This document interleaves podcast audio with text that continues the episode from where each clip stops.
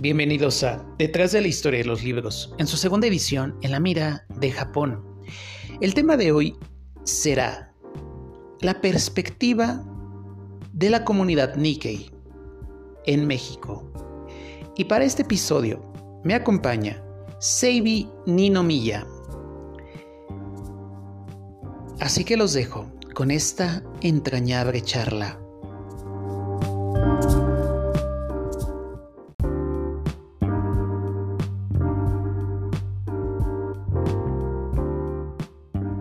Bienvenidos a un episodio más de Detrás de la Historia de los Libros en su segunda edición en la mira de Japón. El día de hoy, bueno, hemos hablado mucho durante estos episodios con eh, japoneses, con mexicanos, pero también nos falta ver la perspectiva de la comunidad Nikkei, que son los descendientes tanto de mexicanos como de japoneses. Y el término, bueno, en general no solo es para los mexicanos, sino también para otras partes de Latinoamérica he tenido la fortuna de hablar con eh, otros, otras personas Nikkei que pertenecen a Argentina, a Chile, pero el día de hoy nos faltaba alguien de México, efectivamente, y bueno, el día de hoy me acompaña Seibi Ninomiya, que es eh, gestor, lo voy a decir así, es consultor y auditor de responsabilidad social empresarial. Eh, y bueno, ella está en este momento en Culiacán, donde, bueno, vamos a tener esta práctica y bienvenida, más bien, bienvenida a este episodio. Gracias, y mira, hace presencia también aquí mi gatita. Hola, perdone. Gracias, qué amable Adrián. Pues es un gusto, yo encantada de participar y, y de compartirlo, pues lo poco que pueda. Y justamente, eh, me hacía falta alguien con quien yo pudiera platicar un poquito sobre la comunidad Nikkei en México, bueno, específicamente en Culiacán. Estoy haciendo algunas eh, como pesquicias para poder eh, tratar de estar en cuestiones de cómo conocer esta parte de, de cómo llegan los, un poco los japoneses a Culiacán y bueno, las notas principales que podía yo comentar son, eh, la primera eh, inmigración japonesa a México llega en el año de, o siglo, finales del siglo XIX, en el año de 1897, y son 34 migrantes que van a llegar a Chiapas. Eso es lo primero que, que podemos, pude yo investigar. Para el año de 1898 es cuando se da una inmigración mayor que eh, va a haber 10.000, son 10.000 trabajadores que van a llegar a México y bueno, y a partir de ahí se van a distribuir por varias, eh, diferentes estados, entre ellos Sinaloa, que es donde, eh, bueno, ahorita vamos a platicar un poco sobre eso, pero es fundamental porque ya tenemos, vamos a cumplir ya casi 126 años de las, se puede decir, de las relaciones diplomáticas entre México y Japón. Y justamente, bueno, este va a ser como parte de nuestro tema o este es el contexto con el que podemos comenzar a desarrollar la práctica del día de hoy. Nuestra primera parte, bueno, tengo que eh, basándonos en la pequeña eh, la escaleta que te mandé por mensaje. ¿Cómo llega la familia Ninomilla a primero a México y luego se desplazarse hasta Culiacán? Gracias, pues mira, es, veo que hiciste la tarea, muy bien, muchas felicidades, muchas gracias. Fíjate que la familia Ninomilla llega de Kanagawa, Japón. Eh, la historia familiar dice que eh, mi bisabuelo eh, era terrateniente, se endeudó comprando unas tierras adicionales, necesitaba el dinero y un pariente de él que vivía en San Francisco le dijo, vente para acá, acá hay dinero, acá juntas el dinero y pagas y te regresas, ¿no? Entonces, es la historia familiar supongo yo que es la real. este, tiene todo mi voto de confianza, digamos. y es así como llegan ellos, ¿no? Pero en realidad el viaje era a Estados Unidos. Llegan, cuando llegan a Sinaloa, a Culiacán específicamente, encuentran otras familias. Me parece que encuentran a los Tanamachi este, y otra familia, no recuerdo el apellido, que ya vivían aquí. Entonces, uh, ya cansados, ya gastados con el viaje y todo eso, pues deciden quedarse. Ahora, para el viaje, algo interesante, se vienen los hombres, el papá y los tres hijos. Uno de ellos fallece en el camino este, y dos más se quedan aquí uno de ellos es mi abuelo. Entonces, y todas las mujeres se quedaron en Japón. Entonces, la Segunda Guerra Mundial les tocó solo las mujeres en Japón, lo cual debió ser muy impresionante. Este, y bueno, el punto es que ellos llegan, se encuentran otras familias japonesas y como te dicen, más de los nuestros, hasta aquí llegamos, ya no podemos más, y deciden quedarse en, Sinaloa. En algún momento tengo entendido que eh, al menos mi abuelo vivió en, otra ciudad muy cercana, que es Los Mochis, una, una ciudad este, muy, muy eh, agroindustrial, a tres horas más o menos de Culiacán y después llega otra vez a vivir a Culiacán. Y aquí pues ya los dos hijos, los que pues, ya crecen, eh, hacen sus familias, ¿no? Mi abuelo llegó aquí de, yo creo, unos 15 años, 16 años más o menos, muy, muy joven. Entonces, mm, no conocían nada del idioma, no conocían nada de, de México, solo aprovecharon la oportunidad. Y es muy interesante, ¿no? ¿Cómo, cómo se va dando estas conexiones? Investigando, obviamente, bueno, eh, se vienen con eh, mejores condiciones de vida en este siglo XIX, que era lo que estaba eh, revisando, pero es muy interesante la historia que justamente en esta parte del norte de la República, que es donde surge también parte de la Revolución Mexicana, hay personajes japoneses que apoyan al movimiento revolucionario. Y bueno, también se enfrentan a, en aquel momento al, al que todavía consideramos, bueno, consideran muchos el villánico de la historia, Porfirio Díaz, ¿no? Pero entrando en la parte, un poquito, comentando esa parte de la Revolución Mexicana, por ejemplo, vienen dos personajes que, que estuve investigando mucho, son José Tanaka, quien fue teniente de, eh, que ascendió, bueno, que está en las filas de los, del ¿cómo se llama esto? Del Ejército del Norte, bueno, se puede llamar Ejército del Norte, que es encabezado por Álvaro Obregón, y bueno, y King, King Oaxaca, que es también parte del ejército de Pancho Villa. Y bueno, creo que eso es muy interesante, cómo eh, los japoneses también forman parte, aunque a querer o no, de procesos históricos mexicanos. Si no me recuerdo, hay un libro que tengo por ahí guardado sobre un, en este proceso de la Revolución Mexicana, de que apoyó a, bueno, más bien apoyó a la familia de Francisco y Madero a salir.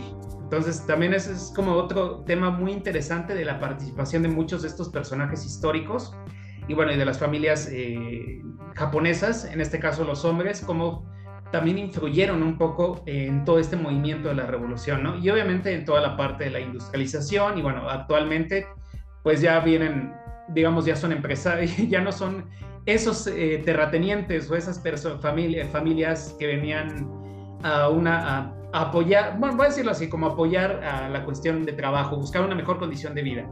Sino ahora son ya son empresarios, vienen a buscar como negociar con México, tecnología. Eh, creo que la evolución ha favorecido mucho también a los, a los japoneses en ese sentido.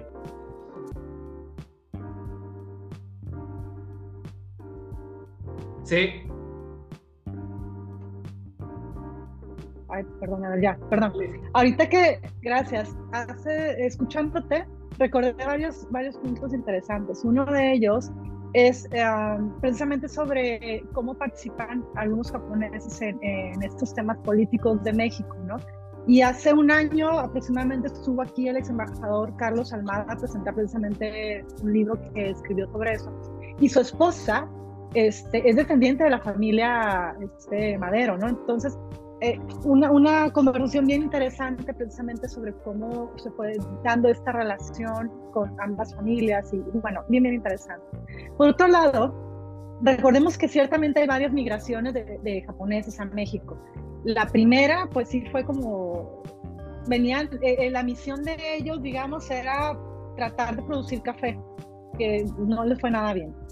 En otras, en otras misiones, eh, vino vinieron personas preparadas, médicos, este, odontólogos, este, y sobre todo ellos llegaron mucho hacia el norte. Entonces aquí en Sinaloa y en Sonora es muy normal todavía años atrás ver este, doctores y odontólogos de apellido japonés y todo el mundo creer con ellos porque eran los mejores, ¿no? Pero también, por el caso de mi abuelo, por ejemplo, que era muy pequeño, cuando llegó no tenía estudios, ¿no? O sea, tenía los básicos. Yo creo que, bueno, a lo mejor dominaba su idioma porque era su lengua madre, pero realmente a los 15, 16 años realmente no conoces mucho, ¿no? Y, y se convierten precisamente también, en, al encontrar estas otras comunidades, encuentran las oportunidades de mejorar esta, esta calidad de vida que, que encuentran al llegar a un país del que, al que no pertenecen del que no conoce. Entonces, en el caso de mi abuelo, por ejemplo, él eh, puso una sodería en el centro de Culiacán.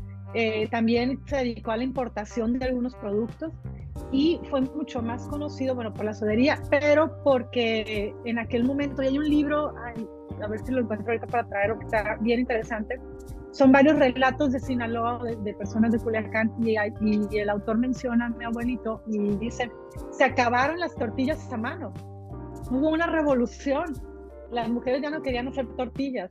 Resulta que un japonés eh, mecanizó, industrializó el, el, sistema para hacer las tortillas, trajo una máquina, la, eh, la, la, la conectó a la corriente eléctrica porque usaban petróleo o algo así, entonces fue el caos en Culiacán, ya nadie quería hacer tortillas, ¿no? Entonces, ¿cómo empiezan a hacer todos también a contribuir a las comunidades donde se empiezan a desarrollar? Es algo bien interesante al final, Adrián, la migración es de las cosas más naturales que existen desde que existe la humanidad. El hombre pues ha migrado todo el tiempo, ¿no? Y el tratar de adaptarse a, los nuevos lugares donde llega, encontrar los mejores posibles, pues es parte también de esa humanidad. Sí, ya me escucho. No, y creo que es interesante toda esta parte justamente, ¿no? De cómo eh, nuestro país ha tenido la oportunidad de recibir no solo a japoneses, sino también a, muchas personas de, muchas partes del mundo y creo que eso también nos permite ser como actualmente un país multiétnico, multirracial, ¿no? Y, que tengamos esa oportunidad de, poderlo practicar, porque eso creo que son las historias de vida las que también nos dan, eh, bueno, yo que soy historiador, nos dan peso a la historia, ¿no? Y que es estos grandes acontecimientos los podemos ver desde otra perspectiva. Bueno, se le conoce como la perspectiva desde abajo, pero yo más bien lo conozco como la perspectiva individual, porque cada, cada familia, cada ser humano vive una, tiene una pequeña parte, un pequeño aporte de la, de la, de la historia de nuestro país.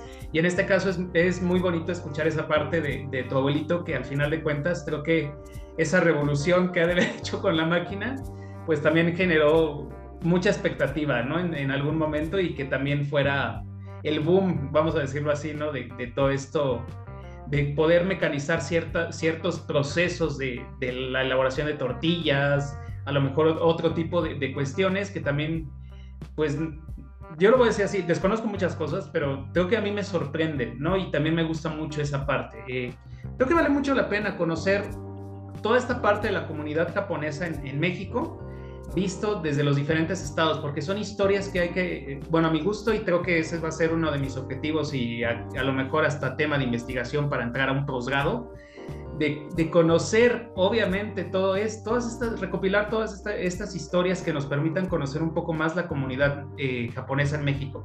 Y bueno, como parte también de esta pregunta, para ti, ¿qué hace, ha sido significar Nikkei, o más bien formar parte de la comunidad japonesa, ¿no?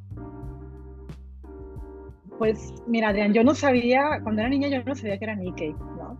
Yo no sabía, no distinguía, y creo que ya lo he publicado en, redes sociales. Yo no sabía que es más, más fácil. Yo creía que todos teníamos un abuelito japonés como el mío. Yo creía que era por default, o sea, todo mexicano tenía un abuelito japonés. Que en todas las casas se comía arroz con, este, con salsa de soya, que el jengibre era el agua de todos los días, esto, la, el ingrediente de, de miles de comidas mexicanas, que todos tenían un Buda en la entrada de su casa, es decir, eso era normal. Bueno, en México extrañamente sí, muchas casas tienen un Buda en la entrada de su casa, ¿no? Pero realmente para mí era normal eso, y yo lo descubrí siendo niña, porque los, los, los, niños del colegio, las niñas me preguntaban, oye, ¿a tu abuelito le gusta comer eso? ¿A tu abuelito le gusta comer esto otro? Y yo, pues sí, y decía, como igual que el tuyo, ¿no? O sea, en algún momento, creo que en algún momento este, hasta, hasta me sentí mal y me acuerdo que me molesté con una, con una amiga y le dije, pues pregúntale a tu abuelito, ¿por qué me preguntas tanto a mí, no? Entonces, a nosotros nunca nos explicaron eh, esa diferencia. Nosotros nacimos mexicanos, somos mexicanos y seguiremos siendo mexicanos. Lo que sucede es que, como bien dices, pues tenemos influencia de otra cultura, de una cultura que pues no la elegimos, ¿no? Nos tocó. Y, pero que yo, yo hace poco precisamente conversaba con un grupo de personas y les decía, a mí si me hubieran agarrado random en la calle para entrevistarme siendo niña, me hubieran preguntado qué siente ser mexicano, eso que te acabo de escribir es lo que hubiera dicho. Y asumiendo que todos los mexicanos somos iguales. También hubiera dicho, este, a, mi, a mi papá le gusta que estudie matemáticas, a mi mamá le gusta que, que sea ordenada y todos esos clichés que tenemos de pronto de, de los japoneses. Entonces, yo me di cuenta ya conscientemente cuando estaba en la secundaria, y precisamente por un, trabajo de estudio que, que nos dejaron, y dije, pues voy a escribir sobre la vida de mi abuelo. Y ahí fue cuando descubrí que no era normal, que no todos o sea, descubrirlo de forma consciente, me refiero, ¿no? Eh, y entonces me empecé a preguntar, Adrián, que una vez descubierto esto, ¿qué voy a hacer con eso? Porque soy tan mexicana como tú al final, ¿no? O sea, México tiene esta rica mezcla, este, que, que, o sea, no importa dónde vengan tus orígenes, sigue siendo mexicano y entre todos lo construimos. Entonces, a partir de ahí me pregunté qué voy a hacer yo como mexicana para aportar con todas estas expectativas que la sociedad me pone por tener sangre japonesa. Es decir, la verdad es que, ¿qué esperan de los Nikkei? De entrada, que seamos disciplinados en, la escuela, por ejemplo, que, que, seamos muy ordenados, muy limpios, que nos gusten las matemáticas, que, bueno, un sinfín de cosas. Y no es cierto, no siempre es así. No, simplemente yo no soy ingeniero aunque sí estudié programación este, y me encantó, o sea, el tema lógico matemático me encanta también, pero, pero realmente son expectativas que tenemos a partir de lo que creemos y conocemos de una cultura.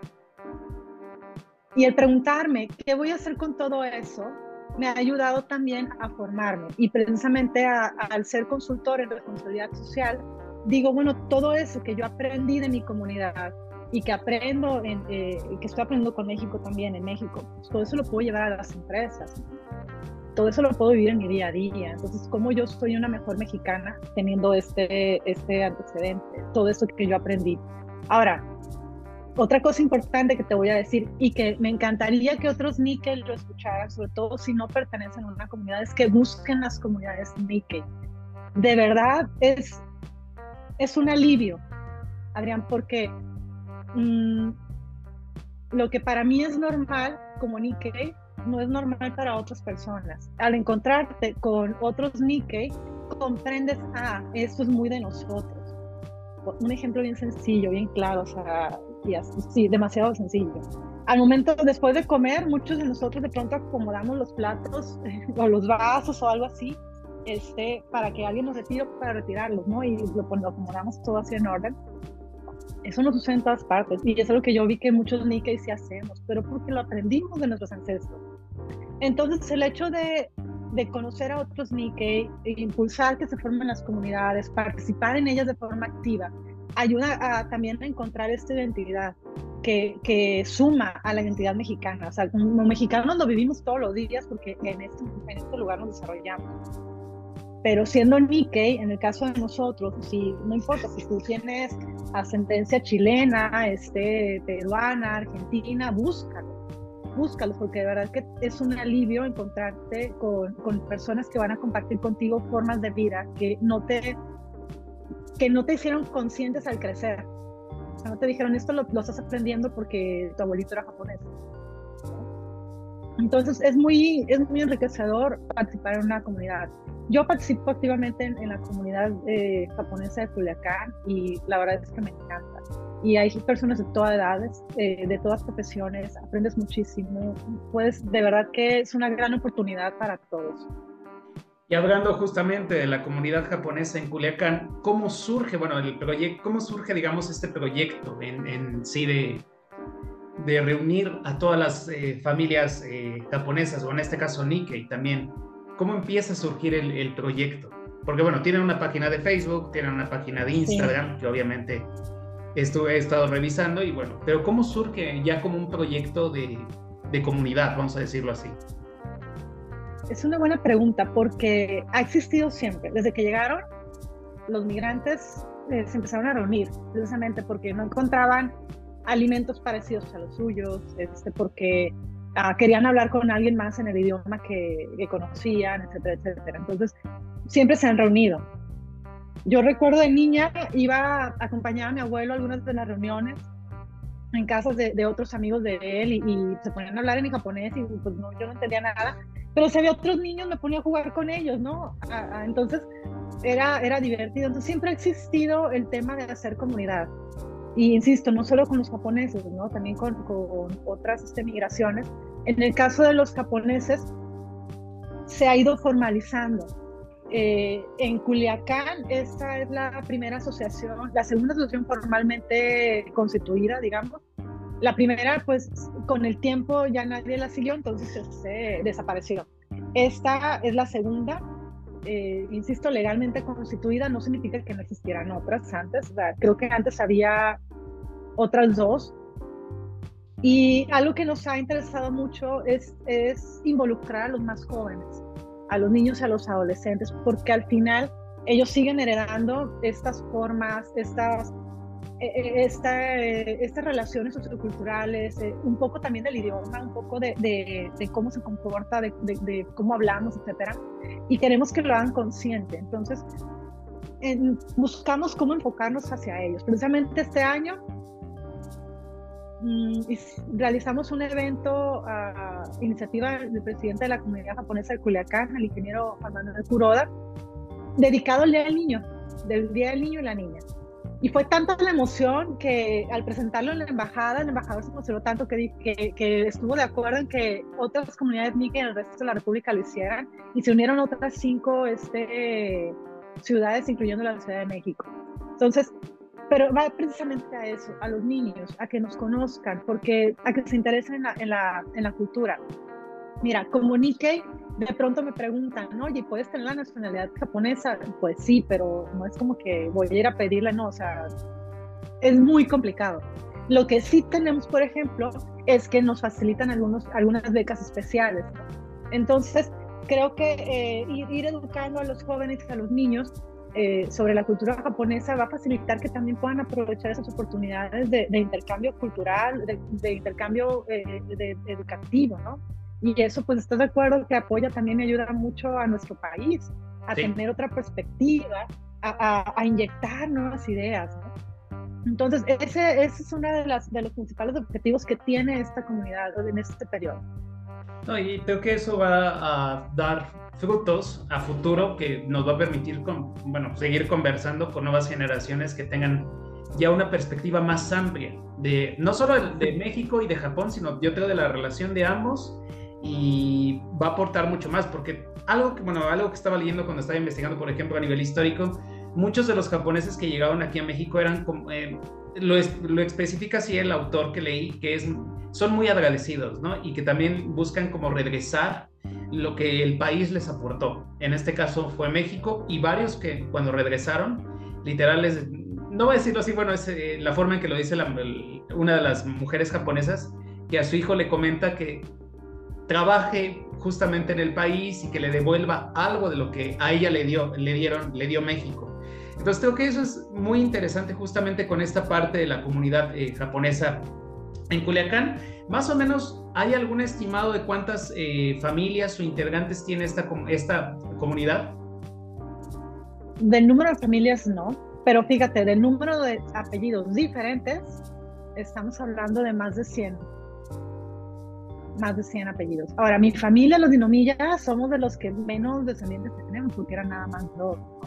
Pero están, por ejemplo, los Inukai, que son un montón, los Kuroda también. Entonces, eh, los Monobel creo también son varios, entonces nada más decirte que hay 100 apellidos diferentes, o sea, imagínate toda la descendencia de japoneses que puede haber, al grado de, yo no sé si, este, o sea, esta parte de cómo influenciamos, nos influenciamos unos a los otros está bien interesante, porque en, en aquel momento te hablaba del caso de mi, de mi abuelo que industrializó todo el proceso de la tortilla, pero también el, nosotros mexicanos nos hemos apropiado del sushi.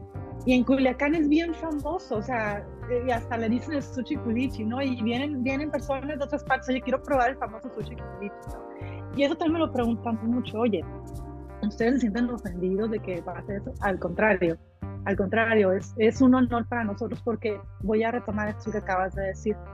A nosotros siempre nos han enseñado a ser agradecidos, precisamente por esas oportunidades Ah, la historia que nos dice, muy por encimita lo que dice es, en la Segunda Guerra Mundial, pues México y Japón no deberían de haber sido amigos.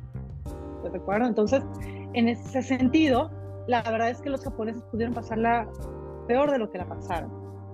La comunidad japonesa eh, reconoce que es un tema muy delicado, eh, sufrió mucho en México, pero también reconoce que realmente no fueron tan maltratados como pudieron haber sido. Entonces, eh, algo que los abuelos siempre nos enseñaron precisamente es, oye, pues sea agradecido, porque seguimos aquí, nos permitieron formar nuestras familias, nos permitieron este, establecer nuestros negocios, desarrollarnos y que ustedes estén aquí.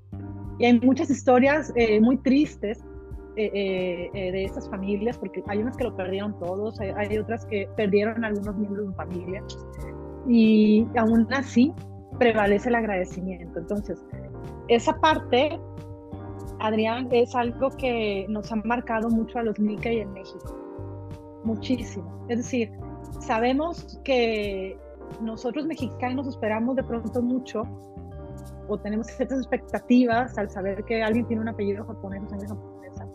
Pero también nosotros mexicanos sabemos el tema del agradecimiento.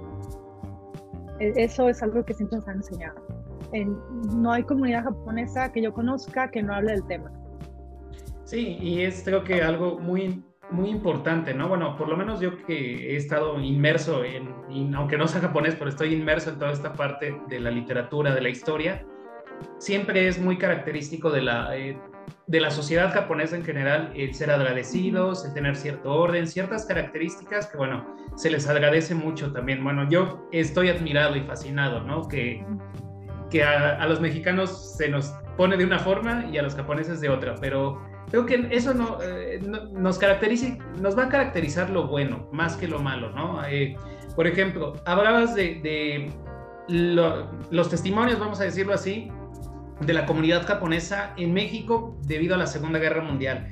Este 9 de agosto, bueno, se está grabando el episodio el 3 de agosto, pero este 9 de agosto eh, aquí en la Ciudad de México va a haber un evento bastante interesante eh, hecho por eh, este Fondo de Cultura Económica y Educal, que es con respecto a Yasuaki Yamashita, que es uno de los sobrevivientes de la bomba atómica.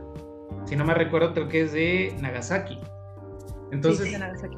Entonces, eso también es muy interesante, ¿no? Como México ha, o sea, recibió a muchos japoneses, pero también uh, vemos eh, la variedad de, ¿cómo podemos decirlo? De testimonios que nos van a permitir, bueno, como crear un mayor rompecabezas, ¿no? Y entender que la comunidad japonesa es grande, pero también es distinta, ¿no? O sea, cada uno va a tener una característica específica y creo que eso es algo muy valioso, aunque todos en común, eso sí lo van a tener, el agradecimiento que, es lo que más va a permear a lo largo de este tiempo. Como otra eh, pregunta, bueno, ¿cuál, antes de entrar a las expectativas, que era como el tercer punto que estábamos eh, practicando, con respecto a la comunidad, ¿qué eventos se vienen? ¿Qué, la comunidad japonesa en Culiacán, ¿qué eventos se vienen? Por ahí, bueno, me, justo me contactaste para eh, lo del club de lectura, que qué libro eh, podía para comenzar. Entonces, ¿qué se viene por ahí también interesante con respecto a eso? Pues mira, te voy a decir algo, Adrián, que en Culiacán es muy conocido. La comunidad japonesa siempre ha sido, por muchos años, abrió muchos eventos al público y de pronto los cerró lo cerró por diferentes motivos, ¿no? Y uno de ellos pues es la pandemia, pero antes de ello también porque ah, nosotros queríamos hacer eventos eh, para nosotros primero, porque de alguna forma, de alguna manera habíamos perdido ya este hilo cultural que nos unía con Japón. Entonces, como que es voltear hacia ti, ¿no? Y, a ver, espérate, ¿cómo voy a yo ofrecer esto a, mi ciudad si antes no lo estoy viviendo? Entonces empezamos nosotros a, hacia adentro y unos eventos que hacíamos masivos, que era la celebración del Lobón, el, honrar a nuestros ancestros, lo hicimos nada más para nosotros, empezamos así varios años y este año fue cuando dijimos ya estamos listos otra vez para hacerlo al público. Y fue que hicimos el, Día del Niño, un evento maravilloso, hermoso. Eh, y, pero de ahí en fuera la mayor parte de nuestros eventos son para nosotros, para los Nikkei, para conocer la cultura. para que nuestras nuevas generaciones se, se permeen de, de, lo que los abuelos nos enseñaron a nosotros. Al público básicamente vamos a tener abierto este nada el Día del Niño. El círculo de lectura que yo quiero abrirlo todavía, todavía espero que lo acepten, este, va a ser interno por lo pronto. Después, ojalá los demás, las demás personas o sea, podamos abrirlo al público. Que te voy a decir algo, al menos en Culiacán hay un público bien interesado, hay mucha gente bien interesada en la cultura japonesa. Siempre quieren estar participando con nosotros y de verdad que estamos bien agradecidos y, y nos encantaría poder ofrecerles algo como lo que esperan, ¿no? Pero primero teníamos que vivirlo nosotros como para realmente ofrecer algo de calidad, algo bien hecho, ¿no? O sea, no nada más de parapeto. Entonces, los proyectos que vienen para nosotros son esos. Queremos abrir un círculo de lectura, vamos a seguir honrando a nuestros ancestros, eso siempre va a suceder. Eso lo hacemos cada año en un lugar hermoso que tienen que conocer de Culiacán, que es el, el, Jardín Botánico, uno de los más bonitos a nivel Latinoamérica. Tiene una sección japonesa, de hecho, con bambús, con un laguito, con peces koi, con este bonsai, y ahí hacemos este, la ceremonia. Um, ¿Qué otro evento tenemos? Tenemos otro para jóvenes también, seguramente, ese posiblemente lo hagamos al público en general también. No, y creo que vale mucho la pena conforme va. Es como dices, bueno, primero es reagruparnos, recuperar lo que es nuestra esencia y bueno, ya en su momento volveremos a la apertura. Creo que eso es muy característico también de Japón, ¿no? Eh, se cerraron en la pandemia, ya hasta en cierto momento que fueron eh, el año pasado y este se volvieron a abrir al turismo pero es entendible porque históricamente la comunidad japonesa estuvo mucho tiempo cerrada. Y no lo digo para mal, sino ellos estuvieron como muy aislados del mundo y finales del siglo XVII, XVIII, XIX fue cuando se hace esta apertura y entran en la etapa del moderni, de la e, época moderna, los conflictos que tienen, que todavía hasta la, hasta la fecha de bueno, muchos autores japoneses pues lo van a seguir eh, diciendo, ¿no? Kawabata, Mishima, todos, todos autores que que bueno, me ha, me ha gustado mucho leer y que se, veo esa dicotomía y ese enfrentamiento entre lo moderno, entre lo tradicional, pero creo que poco a poco vamos viendo que Japón, bueno, recupera su causa en cuestiones de la apertura y también en cuestiones de la identidad, ¿no? Que creo eso es importante. Y algo que me gusta mucho de Japón es eso, que siguen manteniendo su identidad a pesar de toda la occidentalización que pueden haber tenido. Ya nos quedan poquitos minutos. Bueno, obviamente, ¿cuáles serían las expectativas de la comunidad Nikkei desde tu perspectiva? ¿no? En este caso me refiero a, lo mejor a futuro. ¿Sobre qué espera la comunidad Nikkei? Hacia, de mejores relaciones en todo momento. Mira, eh, creo que es algo que nos han inculcado tanto los mexicanos, digamos, la parte mexicana y la parte japonesa, ¿no? tener esa nobleza en la relación tener esa, esa nobleza en la forma de trabajar con las personas. Es algo que nos caracteriza mucho a, ambas eh, naciones. Eh, de hecho, eso permitió que, México y Japón hicieran buenos lazos desde un inicio. Eh, México fue uno de los primeros con los que Japón decidió este, tener relaciones. Entonces, realmente creo que es algo que buscamos.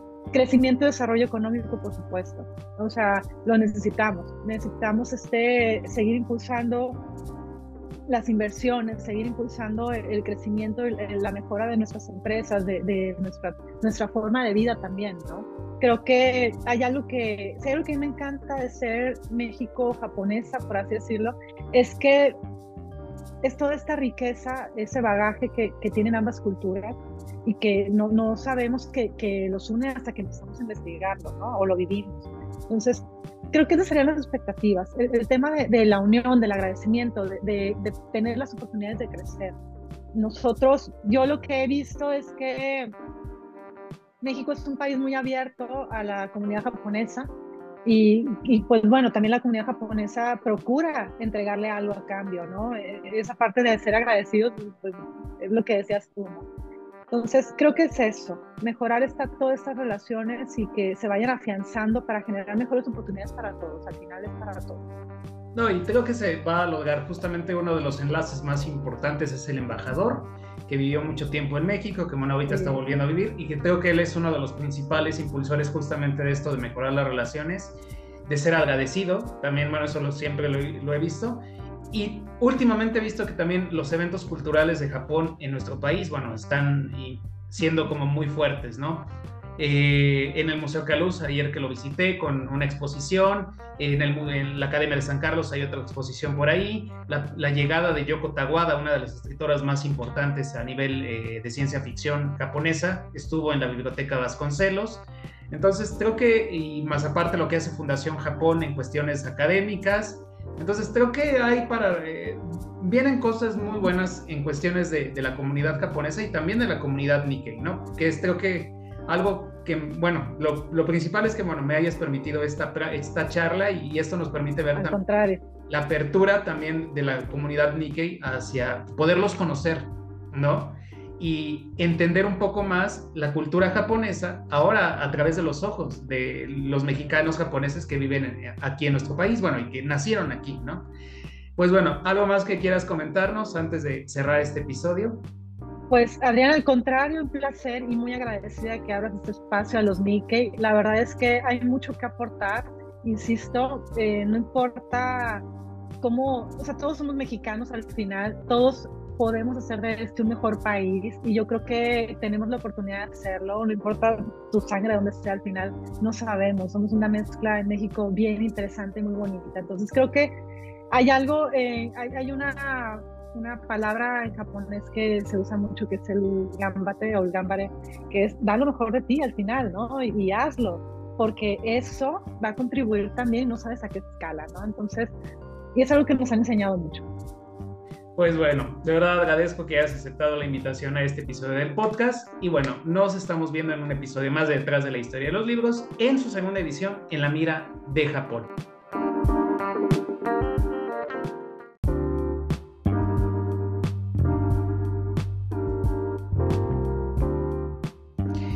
Es así como despedimos un episodio más de Detrás de la Historia de los Libros en su segunda edición en la mira de Japón. Agradezco a Seibi por haber aceptado la entrevista y haber hecho de esta charla algo tan majestuoso. Y bueno, solo me resta despedirme. Hasta pronto.